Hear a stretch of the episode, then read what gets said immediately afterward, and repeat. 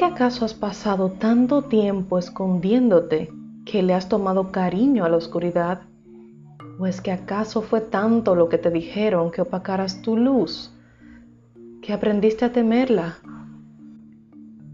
¿En qué momento a tu espíritu rebelde se le hizo normal colocarte detrás para no opacar?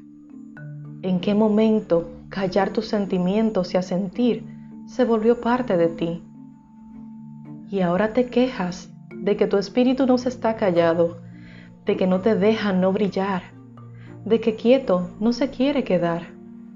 Y piensas que estás mal, que no lo mereces, que dejarte ver no puedes, pues la vida te va a castigar.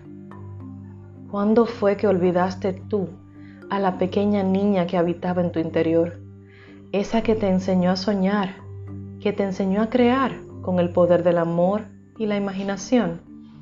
¿Cuándo fue que dejaste atrás quién eras, olvidando tu esencia de huracán para complacer lo común y lo que otros habían de esperar? ¿Cuándo fue que te empezó a importar lo que dijeran los demás?